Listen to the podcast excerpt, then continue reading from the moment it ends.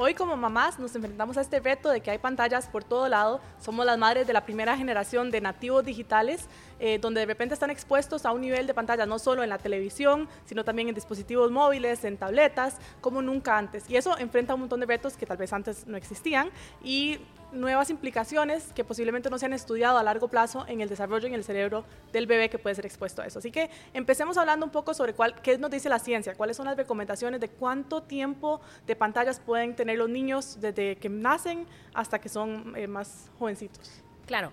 Bueno, aquí hay dos, dos hiciste dos preguntas súper importantes. Lo primero, ¿qué es lo que dice la ciencia y qué es la recomendación que ha dado? La OMS recomienda que efectivamente no se debería de ver pantallas de cero hasta los dos años, cero, nada, o sea, nada de aparatos electrónicos y a partir de los dos años hasta los seis, hasta los seis años debería haber una hora únicamente. Ojalá no la hora entera, sino eh, segmentada. Eh, y ya después de eso, pues obviamente una hora siempre supervisado. Entonces, nunca nos han dado la opción de poder poner a nuestros niños a ver tele solos, ¿verdad? Y tenemos más bien que estar interrumpiendo y tenemos que estar de acuerdo o, considerando qué es lo, que están viendo en tele. Ahora, ¿qué es lo que pasa en el cerebro del niño con la tecnología? Bueno, Aquí obviamente lo que está pasando de 0 a 6 años y para nadie es, es nuevo, es que el cerebro verdaderamente se está desarrollando a un nivel rapidísimo, ¿verdad? Y eh, se necesita de muchísima exposición, ¿ok? ¿Qué es lo que está pasando cuando nosotros ponemos a nuestros niños a una tele? Esa exposición es muy monótona. Es igual, están viendo una pantalla con luces, con sonido, obviamente los hipnotiza, ¿verdad? Los deja sentaditos y calladitos y lo que está pasando es que no hay una exposición, no hay exposición al lenguaje porque la tele no te responde, ¿verdad? Si el chiquito hace una pregunta, la tele no te responde, no hay nada social, no estás viendo que la tele se pone eh, triste porque vos dijiste algo, algo malo que tal vez hirió, em, no está esa parte como de, de, poder esperar los turnos porque ahora Netflix sigue una pantalla, la otra pantalla y la otra pantalla, ¿verdad? O sea, o la otra serie. No hay ese montón de cosas que verdaderamente podés exponer a tu hijo cuando vos estás en una interacción uno a uno. Y la manera en la que nuestros niños están aprendiendo de 0 a 6 años es por medio de experiencias, es por medio de esa interacción, es por medio de ese uno a uno. Entonces, pues la ciencia lo único que está diciendo con respecto a la tecnología es, ojo, tengan cuidado, la tecnología no es una herramienta para que nuestro, el cerebro de nuestros niños se desarrolle a plenitud como debería. Em, tengamos cuidado con las con los aparatos electrónicos, especialmente por eso que dijiste vos que esta es una generación donde verdaderamente nuestros niños están mucho más expuestos, nosotros también como adultos y tenemos que reconocerlo, en mi caso, yo paso con el teléfono las 24 horas del día, entonces mi hija y mi hijo me ven a mí con el celular y obviamente no solo es que están mucho más expuestos, sino que se los estoy exponiendo en la cara, ¿verdad? O sea, literalmente cuando yo estoy pasando rato de calidad con ellos, y por ahí uno escucha, ¿verdad? Mitos que dicen, bueno, pero es que nosotros crecimos con un televisor en la casa. Claro, pero el televisor se quedaba en la casa, en la sala. la pared. No andábamos con la tablet por todo lado, no, no nos montábamos al carro o nos montábamos al bus y íbamos con el teléfono acá. O, o en un restaurante con o en un restaurante, un televisor, o sea, una pantalla, un teléfono jamás. Tal vez el tele que estaba ahí, pero la realidad hoy es que hay demasiado acceso y muy fácil a estos electrónicos. Y por ahí también escuché a mamás que dicen, es que yo lo que le pongo son eh, aplicaciones educativas. Eso que eso es, eso es un mito. O sea, ahí uno lo podrá ver, sí, mira, el perrito rojo busca al gatito rojo. Entonces, ahí está trabajando, eso no, así no es como funcionan estas, estas aplicaciones. No hay realmente un aprendizaje significativo. Lo que está haciendo el niño es que está viendo colores, se está estimulando visualmente, pero realmente un aprendizaje no hay. Claro, inclusive esto es importante como de mencionar, eh, Baby Einstein ha sido demandado, y eso sí lo han dicho varias veces, porque supuestamente hace mucho tiempo vendían, yo no sé si ustedes se acuerdan, el Baby Einstein, que no se lo ponía y decía que iban a ser más inteligentes, pues eso efectivamente no se ha demostrado. Entonces, algo yo creo que es demasiado importante es que nosotros como mamás sepamos la realidad, sepamos qué es lo que puede pasar con nuestros niños y a partir de ahí tomemos decisiones eh, conscientes, ¿verdad? O sea, sabiendo exactamente qué es lo que puede pasar con mi hijo. Yo sé que hay momentos donde tal vez no hay ayuda, donde mamá no puede... Em, Necesitamos cocinar y, es la realidad. Chicas, somos mamás y uno dice, qué fácil, bueno, se la voy a poner y yo lo he hecho. Yo digo, bueno, me tengo que bañar, eh, necesito que mantenerla tranquila, le voy a poner media hora, 15 minutos mientras me alisto y es fácil, pero que esa media hora, que esos 15 minutos sean tal vez de un programa que nosotros ya hayamos visto, si tomamos la decisión de hacerlo, que sepamos cuál es el tipo de contenido que hay y que sea solamente eso, ¿verdad? Sobre todo si tiene menos de dos años. Yo hablo en ese caso porque mi bebé tiene menos, menos de dos años y son contadas, de verdad que son contadas las veces porque yo trato, yo sé las consecuencias que hay, pero sí trato de, que sea solo ese ratito. Claro, y también vale decir que en mi caso, ¿verdad? Eh, mis hijos no ven televisión. Marcelo tiene tres años y, tres años y cinco meses. Eh, nunca en su vida ha visto televisión, nunca en su vida ha visto YouTube. O sea, sí se puede, pero es un sacrificio y es una cultura totalmente diferente a la que se tiene que vivir en la casa. Si mi hijo no ve televisión es porque yo no veo televisión, ¿verdad? La televisión no se enciende en mi casa. Están los controles y los con los controles juegan de, teléfono, juegan de esto y de lo otro. O sea, no hay esa cultura de que nos sentamos todos a ver eh, la tele o que yo me ve a mí en la tele. O sea, es una cultura que se tiene que hablar y como familia se tiene que tomar una decisión, porque no podemos esperar que nuestros hijos hagan algo que nosotros estamos viendo series y nos tiramos cinco series, ¿verdad?, de Netflix, mientras ellos no pueden ver absolutamente nada. Entonces, sí tiene que cambiar, tiene que cambiar algo interno y ahí es donde yo creo que efectivamente entra la parte de pedirle a Dios que nos ayude y que nosotros seamos conscientes también de que hay algo en nosotros que queremos cambiar. Si yo efectivamente, y eso me ha, me ha pasado a mí con mi esposo, ¿verdad? O sea, yo en nuestra, en nuestra casa no hay dos teles que nunca se encienden, de hecho están de adorno, pero no hay tele en el cuarto. En ninguno de los tres cuartos hay tele, ¿por qué? Porque nuestro cuarto es el lugar donde nosotros comunicamos, donde nosotros hablamos. O sea, la tele siempre va a llegar. Si tuviéramos un tele en el cuarto, lo que vamos a hacer es acostarnos y es lo más rico, digamos. Yo, a mí cuando me llevan a un hotel, yo le digo a mi esposo, aquí no me hable, literal. Yo necesito sentarme, acostarme con las cobijas hasta acá, con aire acondicionado, ojalá, y ver tele porque es lo más delicioso que hay. Pero ¿qué es lo que hace eso? Que yo no pueda compartir el tiempo con mi esposo. Entonces, en el día a día, como les digo, sí tiene que haber una cultura de, ok, no es que para nuestros niños es malo, sino que la tele nos imposibilita a poder tener conversaciones muy profundas. Nos limita mucho. Igual uno ve familias que se sientan a cenar todo el día, no se vieron en todo el día, llega papá del trabajo, se sientan a cenar y lo que hacen es encender el tele, no hay interacción, no hay comunicación, ¿cómo te fue hoy? ¿Qué hiciste en el kinder? Mi amor, a vos, ¿cómo te fue en el trabajo? Entonces es, parecemos robots electrónicos viendo ahí una pantalla. Y tal vez a uno, uno escucha, digamos, para mí la historia de Carlos es muy inspiradora, no la, o sea, no la practico en mi familia, eh, tenemos una cultura donde muy diferente, Sergio y yo sí nos somos de acostarnos en la noche y ver tele, eh, tratamos obviamente de tener los momentos de hablar, cuando cenamos no, no tenemos el teléfono cerca, tratamos de no encender la tele. Uno cree que la tele de sonido así ambiente, que nadie está viendo, no pasa nada, que el chiquito no le afecta y, se ha demostrado que sí le afecta.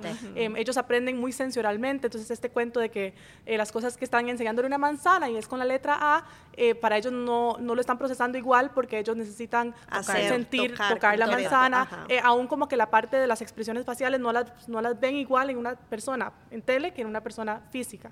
Em, una aclaración que quería hacer que, que sí vi en esa estadística o en esa recomendación Em, yo la vi la de la American Pediatrics Association, que era lo mismo, eh, nada de pantallas antes de los dos años, pero decía que llamadas por FaceTime con familiares afuera sí era permitido. O sea, no era tan malo porque sí hay como esa inmediatez de respuesta. Es eso, lo que me pareció súper lindo. Claro, es eso, porque por ejemplo, o sea, eso mismo que acabas de, acabas de decir, inclusive, yo no sé, bueno, hemos hablado y ojalá ya hayan visto el episodio de, disciplina y de crianza y demás muchísimo es la, la, expresión que nosotros hacemos en los ojos. Es, diferente llegar a decirle, Martina, yo entiendo que estás enojada, ah, gorda.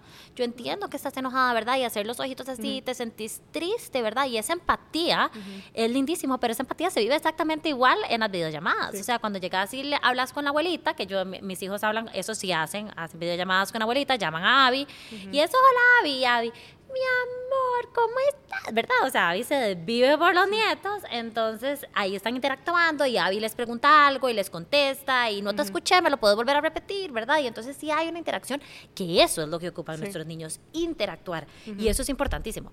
Claro, Meli, yo entiendo que mi caso también es diferente porque también, y hay que ser realistas, yo no solo he cambiado la cultura, sino también pues tengo ayuda que me puede ayudar y que esa ayuda sabe que en mi casa no hay tecnología, que en mi casa la tecnología no es una herramienta para entretener a los chicos y que ella comparte conmigo esa manera. Entonces, claramente tenemos una nana que nos ayuda a que esto sea así. Eso es, eso es una realidad. Yo escojo mis batallas y yo digo, para mí la tecnología verdaderamente es importante, para mí la tecnología verdaderamente es algo que no quiero que mis hijos...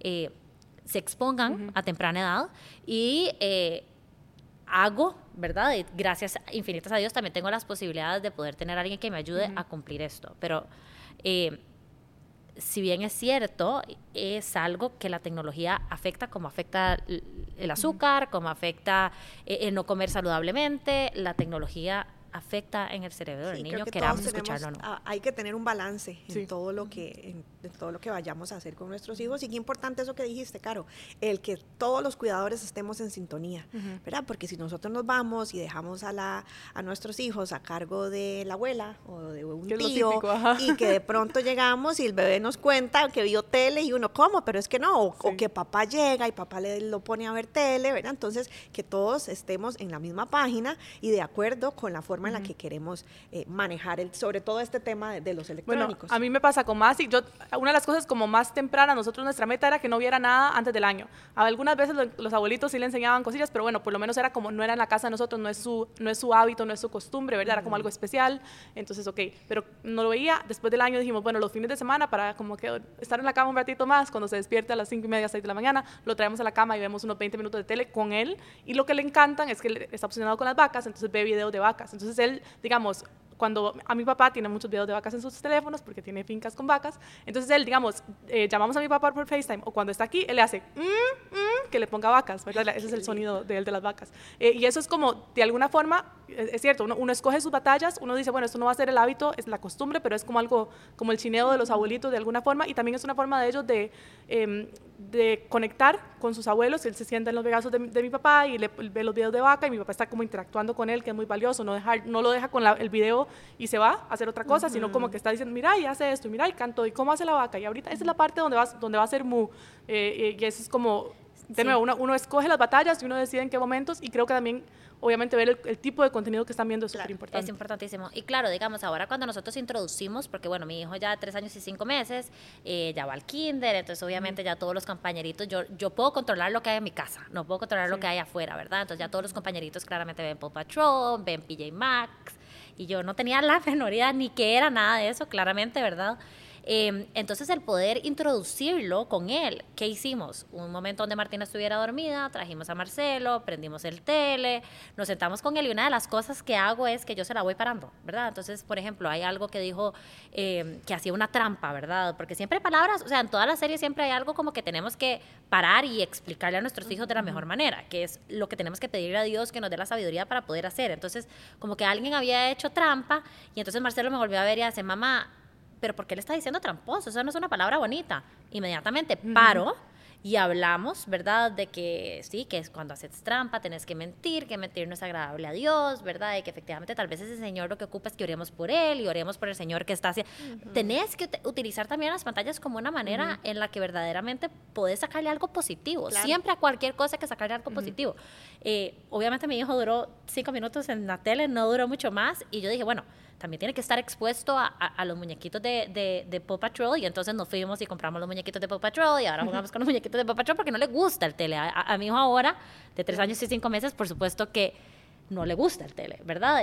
Que, que, es algo, algo vacilón. Pero, sin embargo, él nunca, nunca ha visto, y eso se los puedo decir, nunca ha visto una serie de 15 minutos él solo o sin que yo se lo pare. Y qué importante el acompañarles, ¿verdad? Al igual cuando están, como lo hablábamos en episodios anteriores, en un berrinche, cuando le estamos enseñando algo, cuando están viendo tele, acompañarles y abrir ese espacio para conversar y decir, mira, eso que está pasando no es lo mejor, vamos a ver cómo lo soluciona. Y esa fábula en específico siempre, siempre como que tiene una moraleja y hay, ¿verdad? Esas es, es, de, las que, de las que he visto que son bonitas.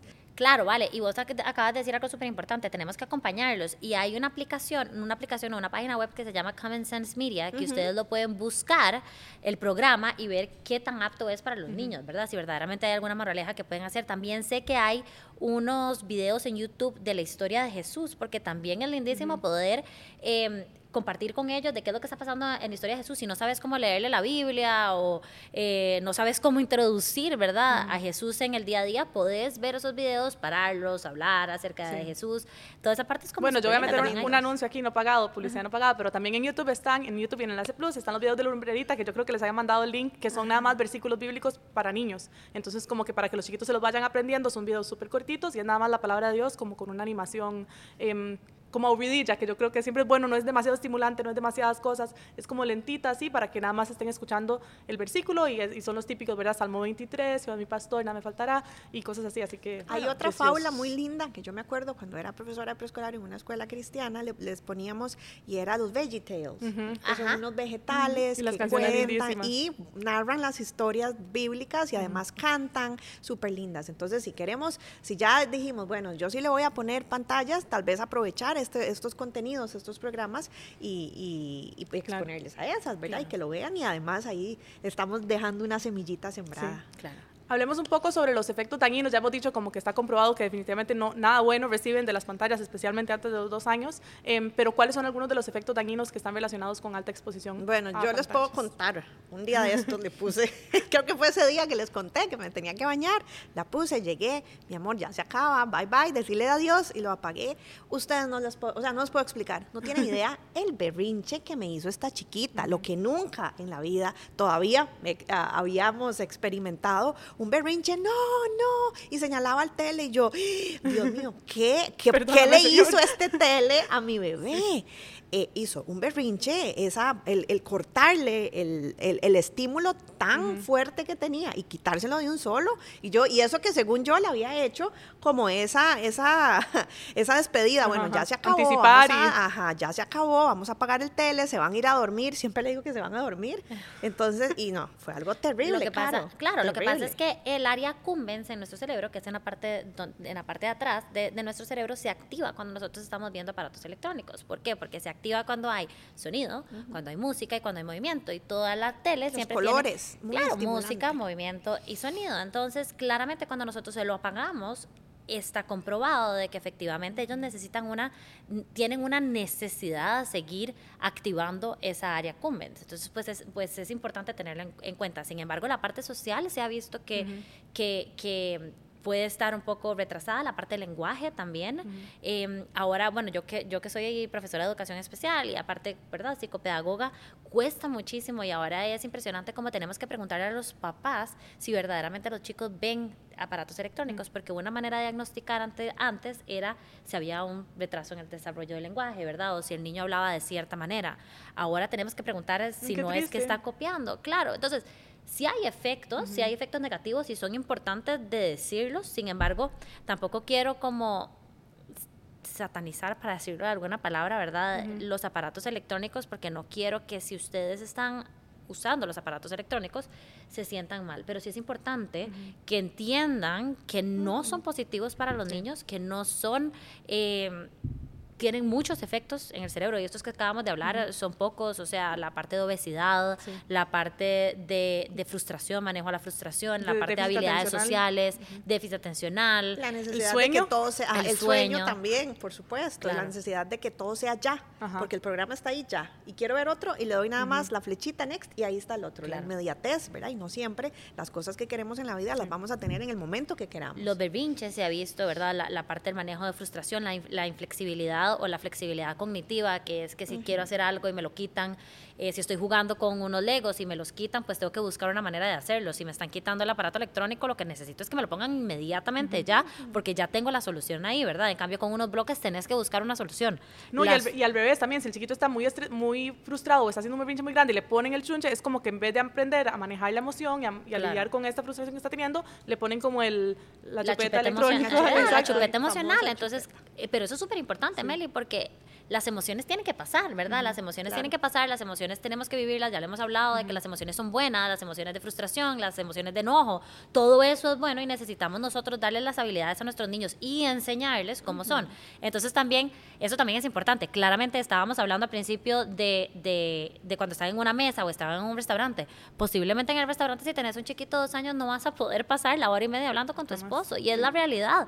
Es imposible tener a un chiquito de dos años o de un año sentado. Una hora y media sentado. No te sentes, anda a jugar y cuando ya sea hora de comer, venís y te sentás en la mesa para que coma, ¿verdad? O sea, tenemos que tener también unas expectativas reales. Nuestros niños son niños, no son personas adultas. Entonces, eso yo sí creo que es demasiado importante tenerlo claro. Si vamos a ir a cenar o a almorzar o lo que sea, tenemos que estar conscientes de que nuestros niños posiblemente no van, o sea, vamos a tener que llevarles materiales que hacer, vamos a tener que andar caminando por todo lado, vamos a tener que buscar lugares kids friendly, ojalá que traigan un a la par o lo que sea. Y eso es un, un súper buen tip que yo siento que es como demasiado práctico, es literalmente amarrarlo a la silla hasta el momento que la comida está está la comida. O sea, antes muchas veces uno que corra, que haga de todo, que salude a toda la gente de todas las demás mesas, como hace Masi y, y hasta Meli, después ahora que mencionaste eso del tema del sueño, también si queremos que nuestro bebé vea tele o que vea pantallas un ratito en el día, ojalá sea dos horas antes de la hora de dormir. No, lo, no podemos pretender ponerle media hora de televisión, se apaga inmediatamente a dormir. Eso puede que nos altere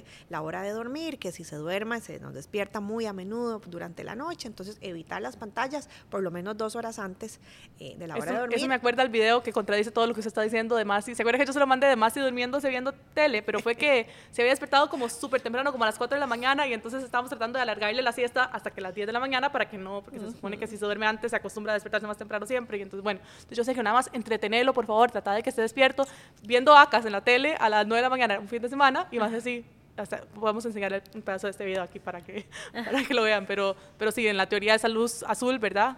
Eh, puede dañar Incluso para uno también. Muchas veces pasan el teléfono, se acuesta, te pones a revisar el teléfono y esa luz azul tiende a inhibir la producción de melatonina, que es esta hormona tan importante, una de las hormonas que nos ayuda a conciliar el sueño. vale, y esto que acabas de decir es súper importante porque al fin y al cabo si ustedes son realistas, o por lo menos yo puedo decir que a pesar de que a mis hijos no los dejo ver aparatos electrónicos, yo soy adicta a los aparatos por electrónicos. Supuesto. Yo paso viendo Instagram todo el día, o sea, con mis hijos inclusive, cuando estoy jugando con ellos, me veo tentada muchas veces ah, es que, ¿verdad? Mi esposa acaba me, pregunta, ¿estás trabajando o estás viendo Instagram? Porque yo estoy. ¿Y mi trabajo es Instagram? No, no, sí, se lo digo, porque él me dice. En mi caso, sí, mi blog, sí, sí, digamos, claro. cuenta. O sea, es me de lo Instagram. Entonces yo digo, bueno, tengo que también hacer un límite. Yo trabajo desde la casa eh, y es aquí está, este es mi instrumento de trabajo, pero también tengo que, que como dicen, marcar tarjeta. Bueno, ya dejé de trabajar, bueno, chao Instagram, chao Facebook, lo que sea, hasta el día siguiente y dedicar el tiempo. O cuando estés viendo, o sea, a mí, a mí esto me lo ha hecho eh, Luga, mi esposo, como, como interiorizar muchísimo, porque yo a veces estoy con los chicos y de verdad yo puedo decir que claramente como trabajo con Instagram y con redes sociales, pues obviamente tengo una adicción a las redes sociales, ¿verdad? O sea, a, a estar viendo los aparatos y, y, estar subiendo y obviamente toda la parte del algoritmo y todo esto de Facebook es súper inteligente, entonces si vi algo de niños, me tira todo lo que quiero saber de niños, ¿verdad? Entonces... Eh, me cuesta mucho y Lugan cada rato me dice, cuando me ven en, en Facebook, bueno, en Instagram, me dice, si estás moviendo el, el, dedo es que estás viendo cosas que no es importante. O sea, si te estás escribiendo algún post, yo te entiendo.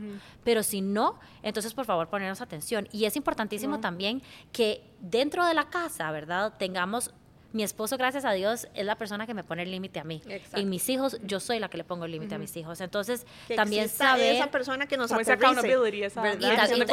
Y, también saber nosotros, o sea, es difícil, es difícil parar de ver aparatos electrónicos en nuestra vida. ¿Cuánto más va a ser en nuestros hijos que están aprendiendo. Yo no tuve un celular a los dos años, ¿verdad?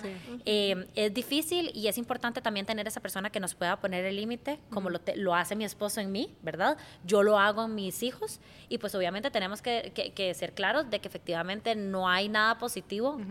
en los aparatos electrónicos y que nosotros tenemos que dar el ejemplo y nosotros sí nos tenemos que trabajar constantemente, pedirle sabiduría a Dios, ¿verdad? Poder confesarnos con nuestros esposos claro. y decir, mira, estoy teniendo ese problema de que los aparatos electrónicos de verdad están consumiendo el 90%, estoy perdiendo demasiado tiempo en redes sociales, eh, que podría poner con mis hijos, tener esa humildad de poder pedir nosotros ayuda internamente para que de verdad nos aconsejen, que puedan orar a nuestros esposos por nosotros o las personas por nosotros y tratar de eliminar esto porque nosotros somos el espejo de ellos, o sea, nosotros somos el reflejo de ellos y nosotros queremos sí. que nuestros hijos no vean aparatos electrónicos, tenemos que empezar por nosotros mismos, no, te, no tener esa adicción a los aparatos electrónicos. Y un, un súper buen mom tip con ese tema que yo empecé a implementar ahorita es em, poner los límites en el teléfono. Como que uno no se da cuenta cuántas horas uno pasa, o sea, cuántos, cuántos suman todos esos minutos que uno nada más está abriendo para ver la notificación o para ver qué está pasando. Em, yo no sé si a ustedes les pasa, pero a veces uno como que ya, como que, y es lo mismo, igual que lo que pasa en el cerebro de los chiquitos, uno se vuelve como un poco déficit atencional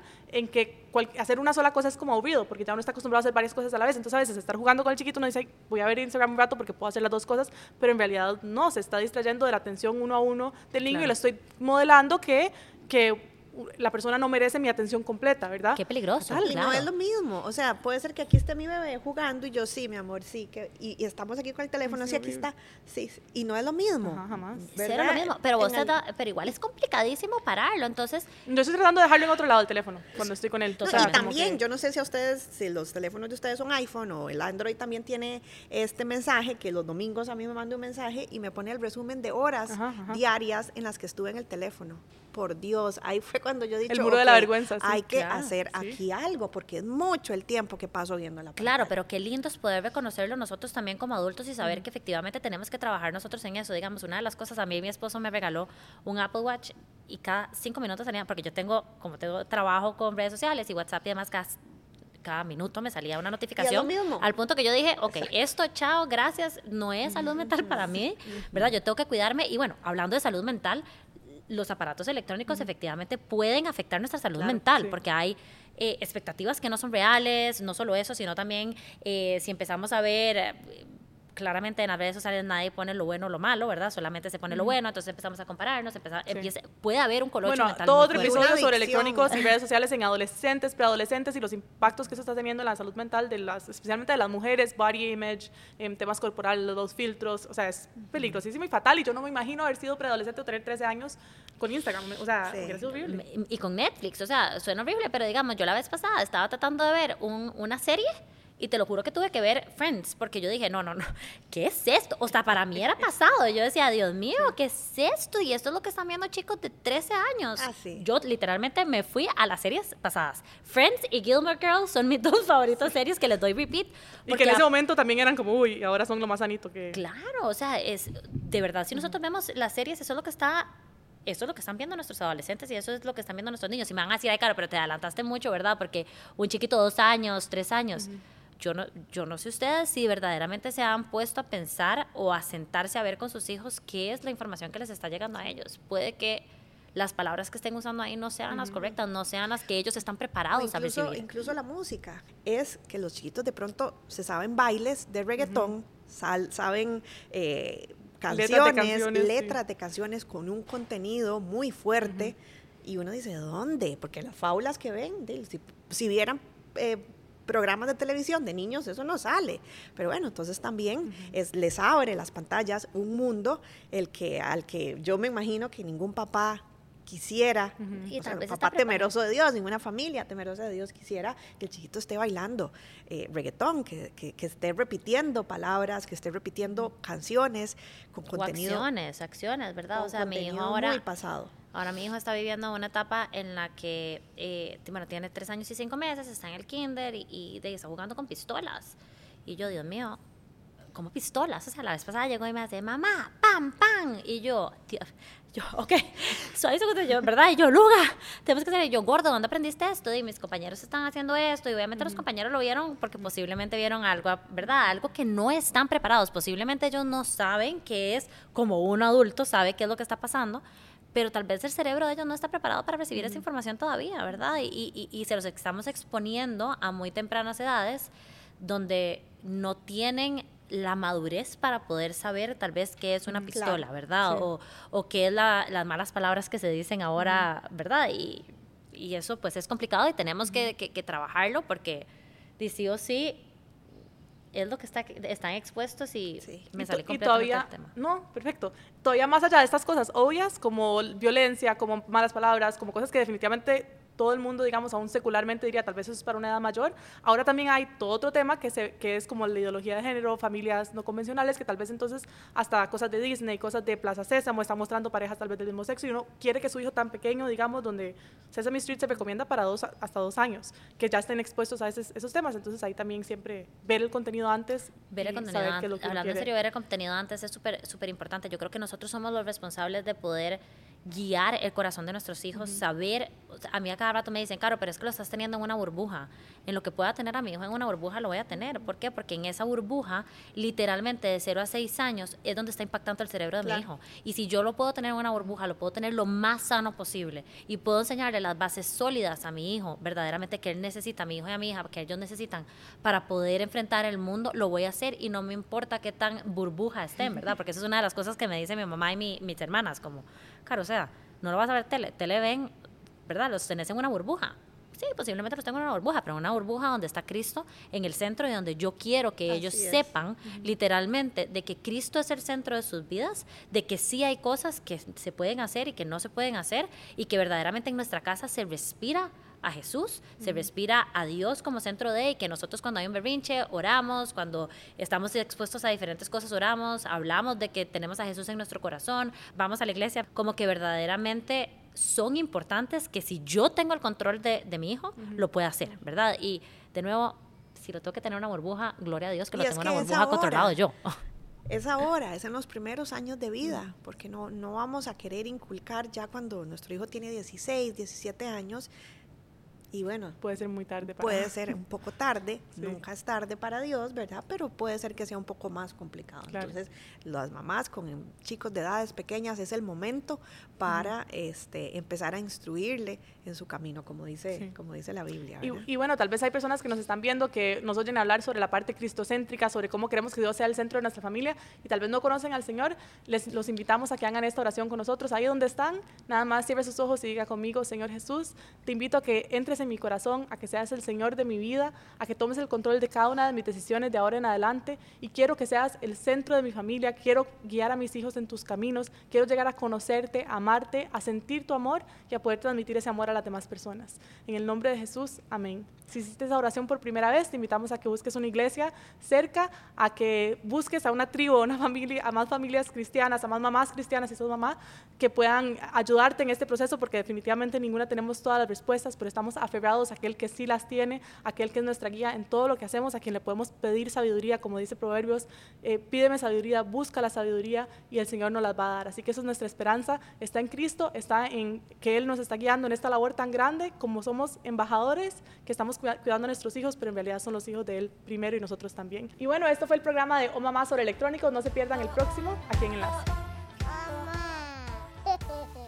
Y todos los retos que nos enfrentamos, nos sentimos culpables cuando estamos en la casa, nos sentimos culpables cuando estamos en el trabajo. Así que es un tema que definitivamente es bastante complejo y que queríamos discutir. Por un asunto cultural y no de género. Sí porque, porque la cultura casi que nos prepara a nosotros para, para ser, para ser mamás. Porque es algo como que inmediatamente nosotros decimos, bueno, es mi responsabilidad porque es mi hijo, ¿verdad? Y aquí es donde muchas veces no soltamos esa responsabilidad para que sea compartida. Ellos se sientan, o sea, se sentaron a tener esta conversación como algo como qué cuna vamos a comprar o qué chupones vamos a comprar. Fue como quién va a ser, quién se va a quedar más tiempo, quién no. Y por lo menos aquí en México, esta conversación no sucede. Mamá.